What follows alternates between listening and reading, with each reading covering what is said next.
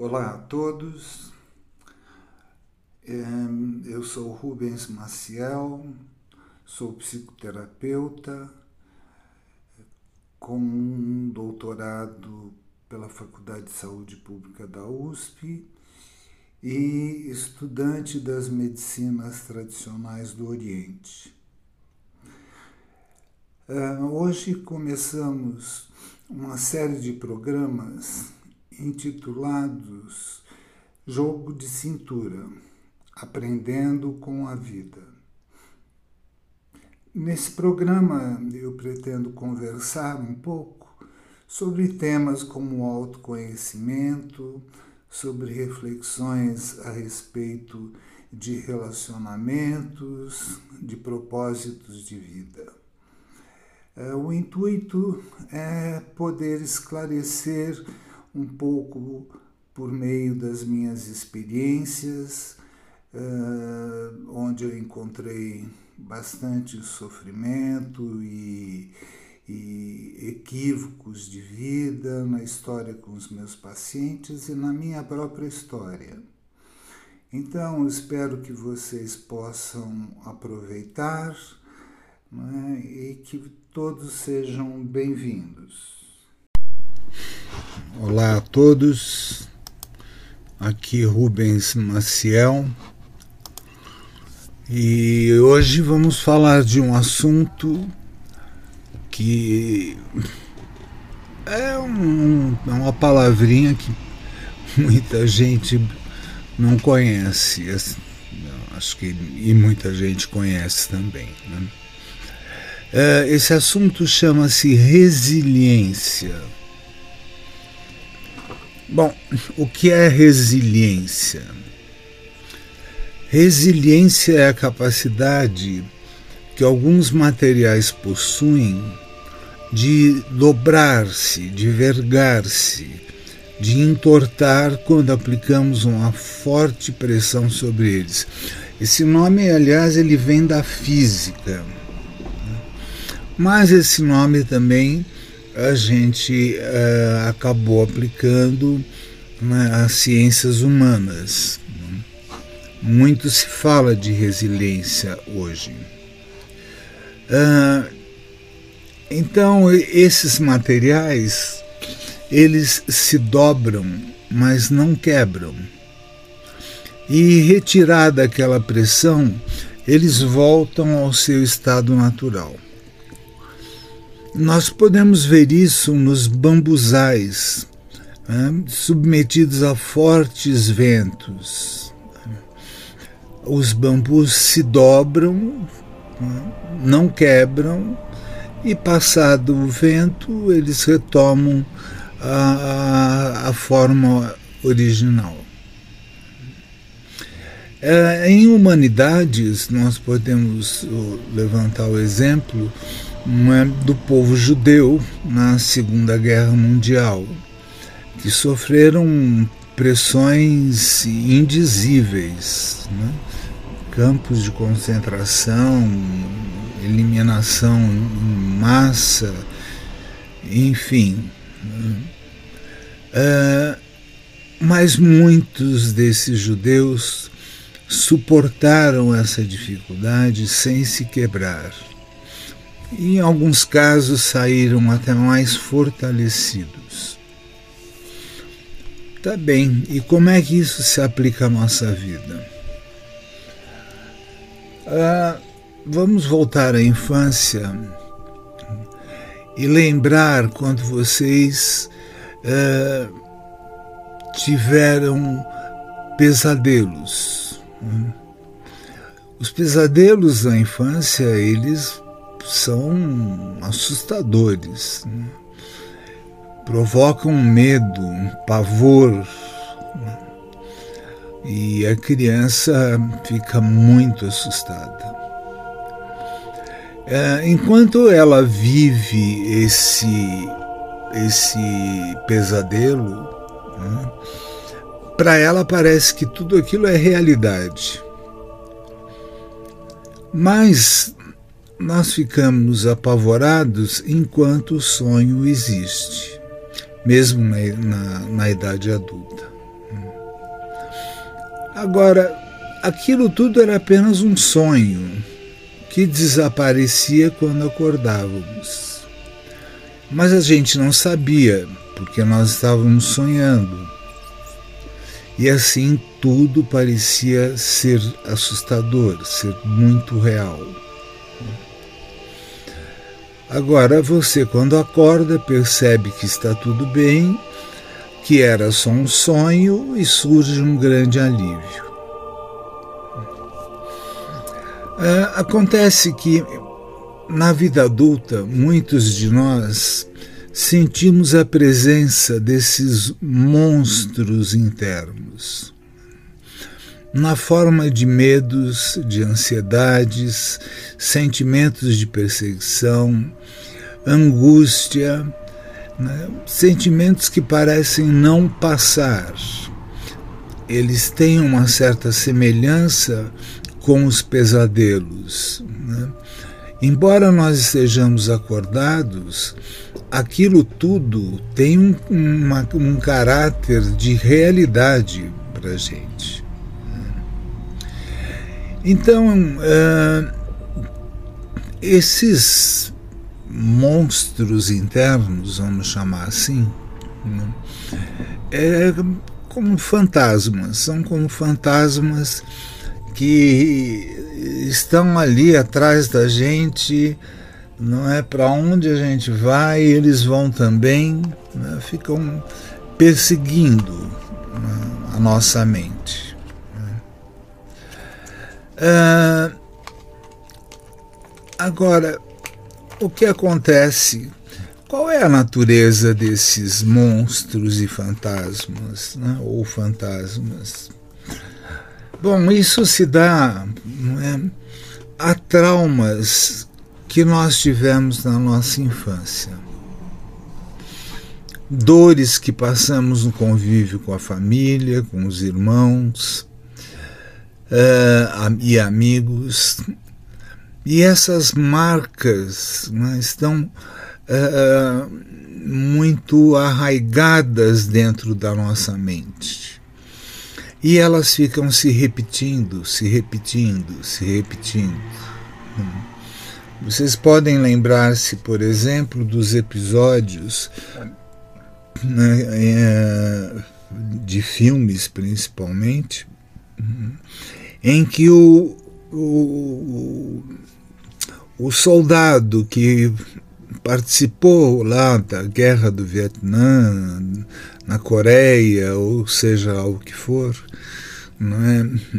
eles, quando voltam, acabada a guerra e voltam é? para a sociedade, é? eles praticamente se tornam incapazes né, de trabalhar e conviver, né, porque a lembrança dos horrores né, ficou de tal forma gravada nas suas mentes né, que uh, os incapacita, os paralisa. É, esse é um tipo de trauma muito, muito extremo. Né? Então vamos voltar ao, aos nossos traumas mais menos eh, aterrorizantes, mas ainda assim muito assustadores, que são os traumas eh, que nós viemos colecionando né, na nossa vida os rótulos que nos impuseram e que a gente impôs também, é? Situações de violência que a criança não sabia como lidar, e aquilo tudo está assim aqui dentro uh, da cabeça da gente.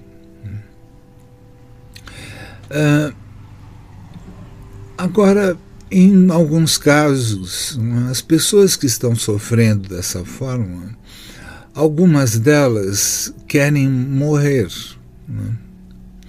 Morrer para aliviar a dor. Mas pensando bem, o desejo de viver em muitos de nós é muito forte. E olhando com mais clareza, uh, o que nós queremos que morra é esse mundo interior de sofrimento e não nós mesmos. Até porque nós temos momentos de alegria em nossas vidas. Alguns têm filhos, outros têm parentes que gostariam de rever, e outros né, estão ali né, com um dia amanhecendo, né, aquele céu maravilhoso, o sol, as flores, os pássaros, né, momentos de alegria com os amigos.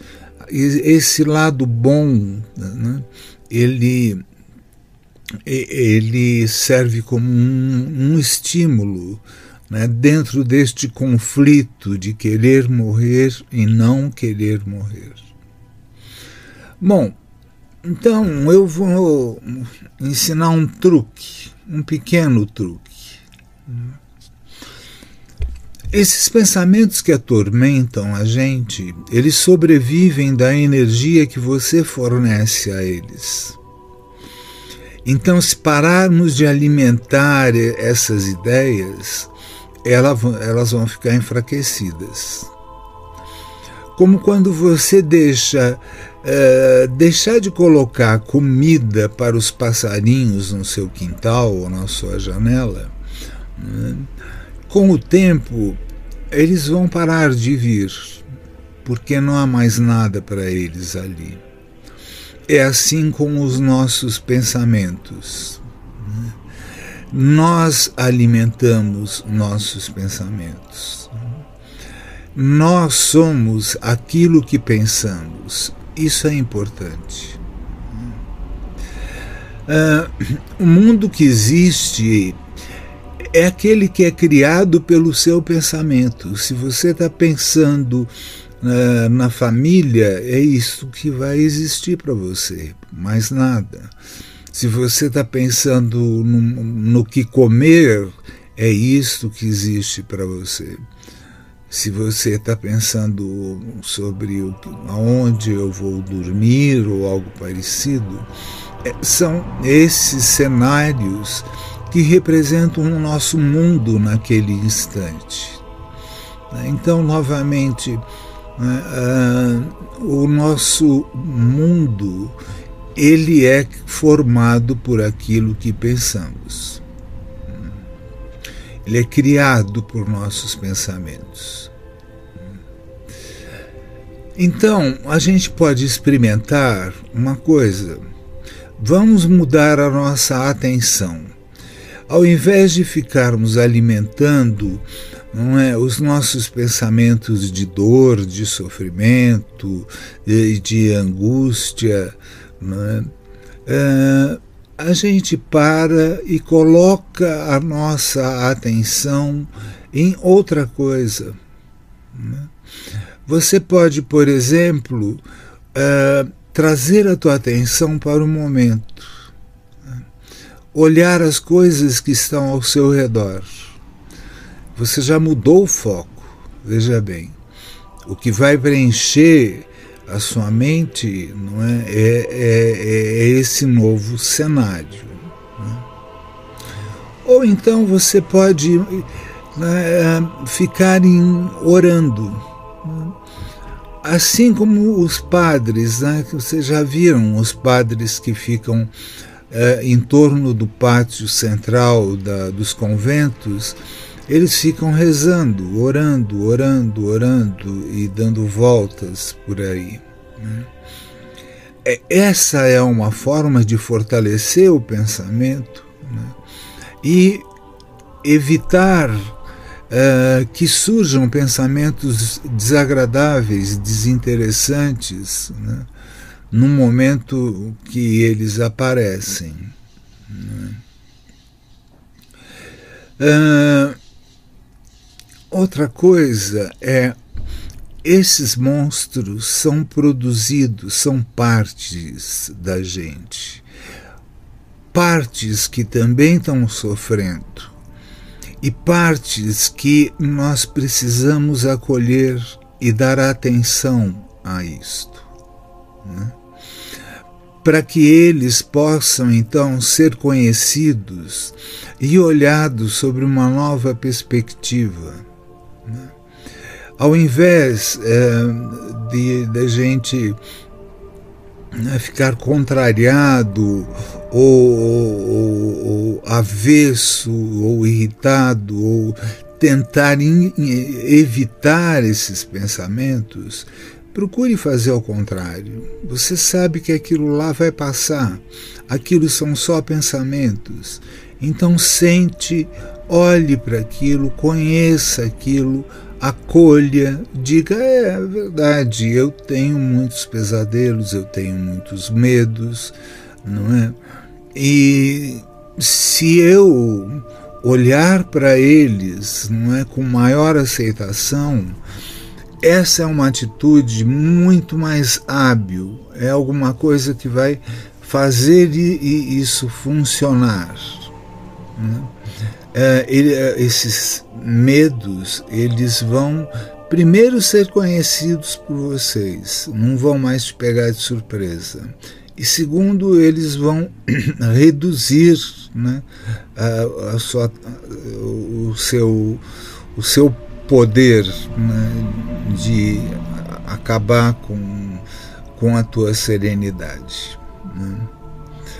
Agora, trate esse assunto com seriedade Busque praticar dessa forma todos os dias, mesmo nos momentos em que sua mente está tranquila. Isso é uma forma de autoconhecimento, o autoconhecimento tão importante que todas as religiões ressaltam a importância. Então, gente, acreditem, isso funciona e pode aliviar muitas dores de vocês. Então, que todos fiquem bem e até o próximo encontro.